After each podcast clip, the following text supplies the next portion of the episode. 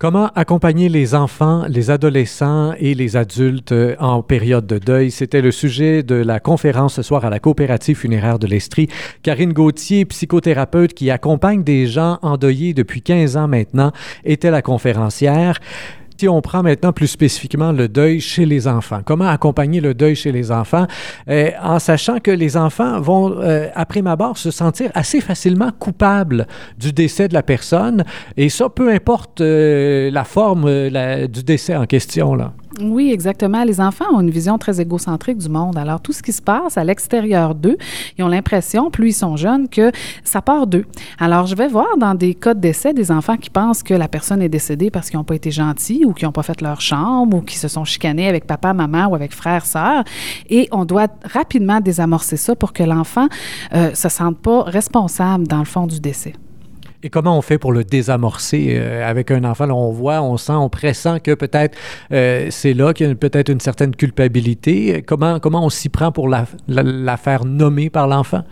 Ben, l'enfant doit intégrer la mort comme faisant partie de la vie. C'est quelque chose qui est très délicat. Parfois, on a besoin d'être outillé pour le faire parce que ça confronte un peu la perception de la mort du parent ou de la personne qui accompagne l'enfant.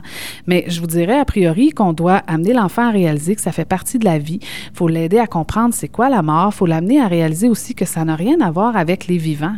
On meurt pas parce qu'on n'est pas fin ou parce qu'on n'a pas été euh, euh, correct à l'école ou qu'on a une baisse de nos résultats scolaires. On meurt parce qu'il y avait une maladie, parce que ça fait partie de la vie parce que grand-papa était vieux et que ça faisait, euh, bon, euh, il avait 95 ans et que son heure à lui était venue. Alors, c'est ça que l'enfant doit intégrer. Puis quand il est confronté trop jeune au décès, comme mettons vers 4-5 ans, où il n'a pas intégré cette réalité-là qui est la mort, on doit l'amener plus rapidement vers ça.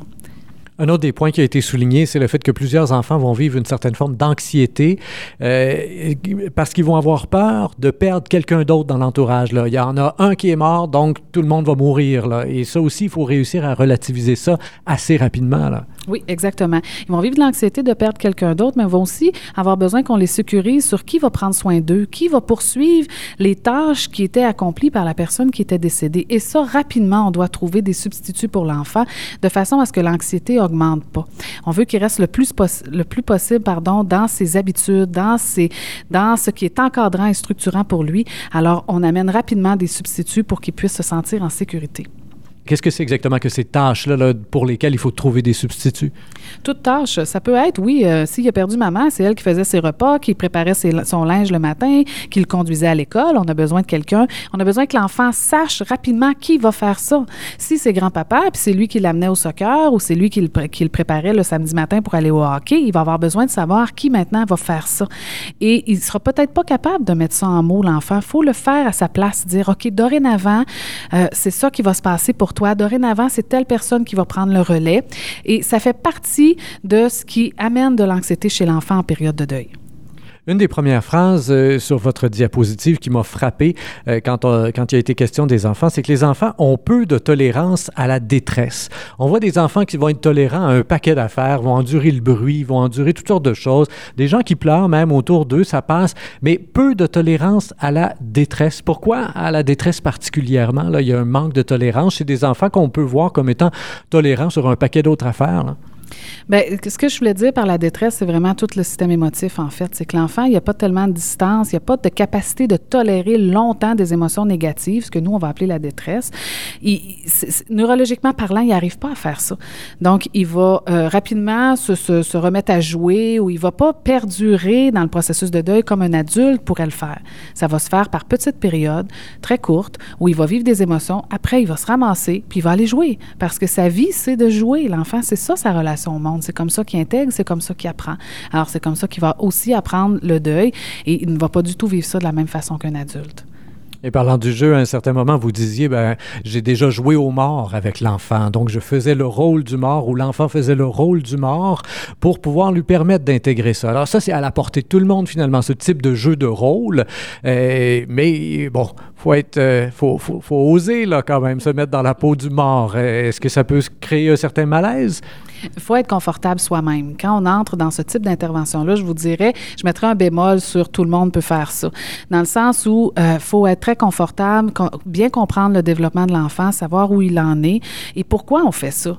Euh, souvent, moi, quand j'ai fait ça, c'est pour amener l'enfant à désamorcer, à intégrer cette réalité-là. L'enfant, les choses se vivent dans le jeu, alors on répare aussi souvent dans le jeu. Et euh, c'est une façon pour cet enfant-là d'intégrer cette réalité-là comme quelque chose qui est moins menaçant. Mais évidemment, il faut se sentir très confortable pour faire ça. Vous l'avez dit, pour les enfants et pour les adolescents, ce qui va nous permettre de faire le pont justement entre ces deux-là. Euh, quand la mort devient tabou, c'est extrêmement difficile à vivre pour les enfants, tout comme pour les adolescents. Eh oui, exactement. Il n'y a pas d'espace. Quand ça devient tabou, il n'y a plus d'espace, non seulement pour faire perdurer l'amour, pour faire pour, pour, permettre à la personne décédée d'avoir une place dans la vie de la personne qui reste. C'est très important pour l'enfant ou l'adolescent de savoir qu'il y a encore une place pour parler de son père, de sa mère, de son grand-père. S'il n'y a pas cet espace-là, il va refouler beaucoup ses émotions. Il n'y aura plus d'endroit où il peut exprimer ça. Et la relation et l'amour qu'il a avec cette personne-là ne peut pas poursuivre. Et il en a besoin dans son développement. Dans l'accompagnement des adolescents maintenant plus particulièrement, euh, on sait euh, tout un chacun, et vous avez beaucoup insisté là, dessus euh, le fait que, évidemment, un adolescent, c'est quelqu'un qui est en changement déjà. Beaucoup de perturbations corporelles, hormonales et patati et patata. Donc, il y a déjà tout ça à gérer à l'interne. Et là arrive la perte d'un être cher, la mort de quelqu'un qui lui était proche. Et ce dont l'adolescent a le plus peur en général dans sa vie, c'est d'être différent, d'être marginalisé. Et là, vous avez insisté justement pour le fait de briser ça, parce que lui-même va se marginaliser en se disant, ben, je suis le seul dont la mère est morte, je suis le seul dont le père est mort. Oui. Alors, rapidement, on essaie de le placer ou de le mettre en contact avec d'autres adolescents comme lui. Effectivement, les ados, ils ont besoin d'être différents, mais ils ont vraiment besoin d'être pareils aussi. C'est vraiment le paradoxe de l'adolescence. C'est une période de paradoxe. Donc, ils ont besoin d'être uniques, mais de sentir qu'ils sont comme tout le monde. Alors, euh, de, le mettre de les mettre en contact ensemble, ça leur permet de, de normaliser ce qu'ils vivent, de parler de leurs émotions, de sentir qu'ils sont pas seuls, donc pas marginalisés. Et ça les apaise. En général, ils adorent les groupes. Ils veulent pas y aller a priori c'est très difficile de les amener vers ça parce qu'ils sont plutôt dans un monde où, euh, ils sont repliés sur eux, dans la majorité des cas. Puis aller parler des émotions, ben, c'est pas ce qu'il y a de plus fun. Mais quand ils sont, euh, quand ils sont allés, qui ont fait les premières rencontres, sont souvent très satisfaits de ça. Donc, il faut savoir les y amener. Vous donniez vous-même le truc. Là, oh, vas-y juste une fois. Puis si tu n'aimes pas ça, ben, tu t'arrêteras après. mais en général, d'après ce qu'on comprend et d'après votre expérience, c'est qu'une fois qu'ils ont goûté une fois, ben là, ça va perdurer. Euh, vous avez insisté à un certain moment sur le fait que ça peut être important d'avoir des groupes de deuil à l'extérieur de l'école euh, et non pas à l'intérieur de l'école. Pourquoi cette distinction importante? Justement pour pas que l'enfant se sente différent dans son milieu scolaire. Donc, s'il va à l'extérieur, il va garder son, anonymat, là, guillemets. Il va arriver à ce que personne va savoir ce que lui fait, puis ça va pas, la lumière sera pas mise sur le fait que lui, a perdu quelqu'un, puis qu'il vit des émotions, puis que c'est une période difficile pour lui. En le faisant à l'extérieur, ça évite ça. Cela dit, vous avez dit à un certain moment, eh, il faut éviter aussi de nourrir les gains secondaires. Élever comme un gros drapeau rouge. Eh, les gains secondaires, ce que vous entendiez par là, parce que moi je suis en deuil, se dit l'adolescent, ben là, j'ai le droit de, j'ai le droit de manquer l'école, j'ai le droit d'être poche, j'ai le droit d'être, de parler à personne, j'ai le droit d'envoyer chier tout le monde, j'ai le droit, j'ai le droit d'un paquet d'affaires parce que moi j'ai de la peine. Et là, on veut pas nourrir ça. Ça peut être là au début, mais il faut que ça s'estompe assez vite. Là. Si on voit que l'adolescent se sert du deuil pour réussir à avoir des choses qu'il n'aurait pas normalement, effectivement, on va chercher doucement à, ne pas lui donner ces gains-là. Juste parce qu'on ne veut pas qu'il construise son identité autour de ça et que et ça devienne quelque chose qu'il peut utiliser pour euh, euh, être, euh, avoir des gains, en fait. C'est sur les gains secondaires, c'est exactement ça, cette théorie-là.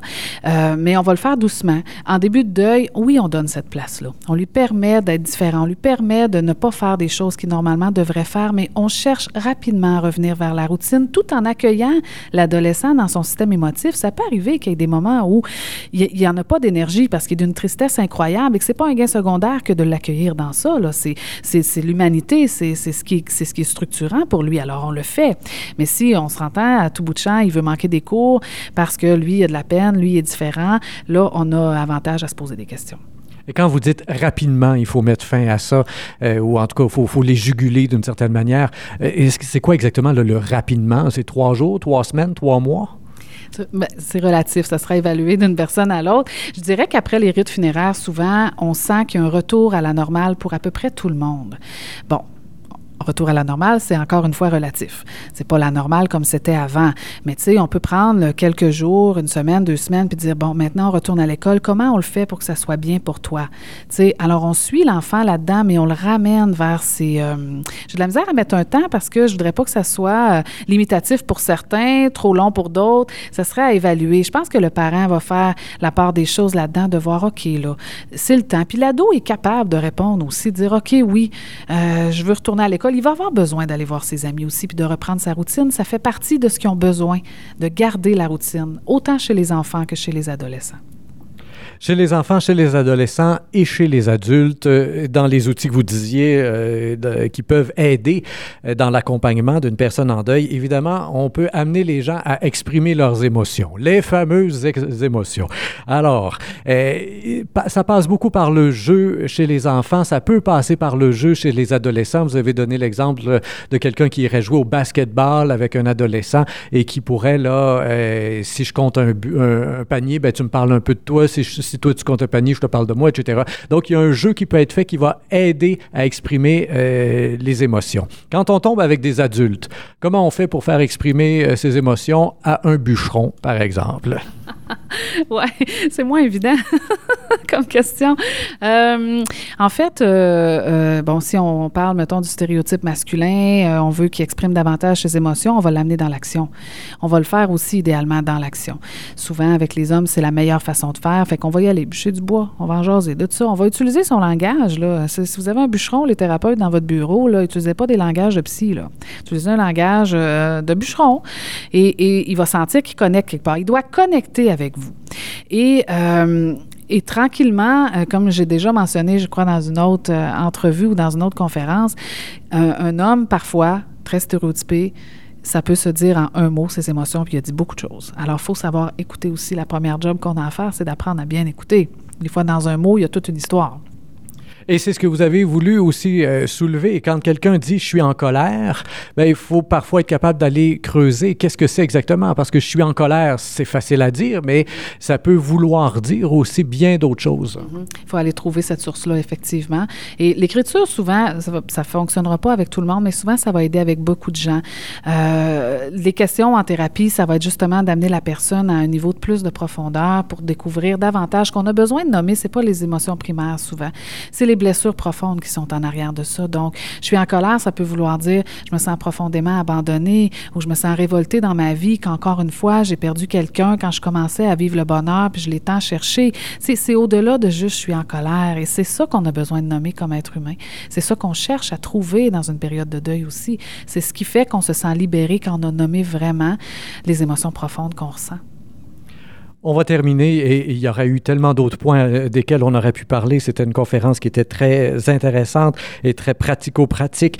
Euh, on va terminer avec ce dernier point. Insister sur le fait de garder une hygiène, une saine hygiène de vie. Euh, vous avez beaucoup élaboré là-dessus parce que ça semblait très important finalement, soit quand nous on est en période de deuil ou si on a un proche autour de nous qui est en période de deuil. Et là, qu'est-ce que c'est une, saine hygiène de vie? C'est la question que je me posais, puis vous en avez donné un exemple. Être debout avant 9 heures, la douche avant midi, puis marcher dehors en après-midi. Ça, c'est le programme de la journée. J'ai fait, mon Dieu, mais c'est quand même assez relax. c'est un exemple dans des cas extrêmes où il n'y a pas d'énergie. Souvent, ce que je voulais dire, c'est en, début de deuil, souvent, on va avoir besoin d'organiser les journées. La personne, elle est désorganisée, elle est perdue souvent, elle oublie tout. Elle se rappelle même pas m'avoir vu. Dans, dans, plusieurs cas, là, quand on est là en début, début, là, elle se rappelle pas les choses qu'elle a fait, elle a oublié. Donc, on va essayer qu'elle mange qu'elle dorme normalement, qu'elle sorte dehors pour avoir de l'oxygène, qu'elle prenne le soleil, qu'elle voit du monde, qu'elle garde son hygiène, un peu comme se laver. Ce sont des détails, mais en fonction de son niveau d'énergie, on va placer une routine de vie qui est satisfaisante et plus elle va avancer, plus on va augmenter des choses pour qu'elle garde. C'est sûr que si elle mange pas puis elle dort pas bien, vivre les émotions du deuil, ça va être excessivement difficile. Alors, on doit absolument s'assurer que ça, c'est présent, puis souvent, on place ça en début de processus de deuil. Après, ça va.